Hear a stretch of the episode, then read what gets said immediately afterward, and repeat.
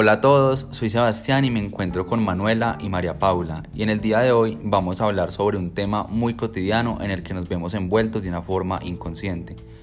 Tenemos un claro ejemplo con una situación por la que pasó Manuela.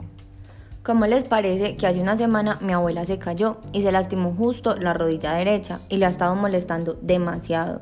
Entonces ayer fuimos a la cita médica y el doctor le dijo que su dolor seguro era por su avanzada edad, a lo que yo respondí que esto no tenía sentido porque no le molestaba a la otra y también tenía la misma edad.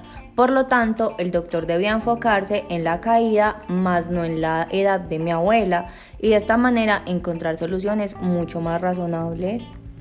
Esto es algo muy común y ¿saben cómo se llama? Falacia. La falacia es un error de razonamiento típico que surge frecuentemente en el discurso y que torna inválidos los argumentos en los que aparecen. Entonces, aquí el doctor de manera inconsciente se vio involucrado en una falacia, guiándose más por la apariencia y edad de la abuela que por lo que realmente es importante. Exacto, María. Entonces es súper importante entender esto para no ser víctimas de estos errores tan cotidianos. Seba, sí, pero ustedes sabían que hay varios tipos de falacias. No, Manu, ¿cómo así? Yo no sabía.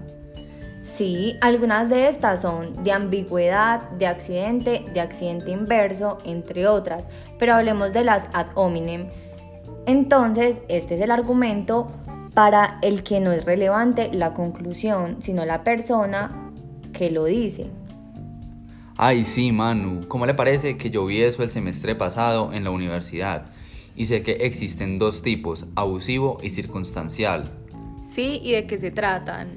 Pues María, resulta que en el abusivo se menosprecia a quien dice la conclusión por el carácter que tiene, por su comportamiento o por el círculo social en el que se encuentra, generando una discriminación de la persona y también se puede menospreciar la fuente de la que se obtuvo la información para dicha conclusión.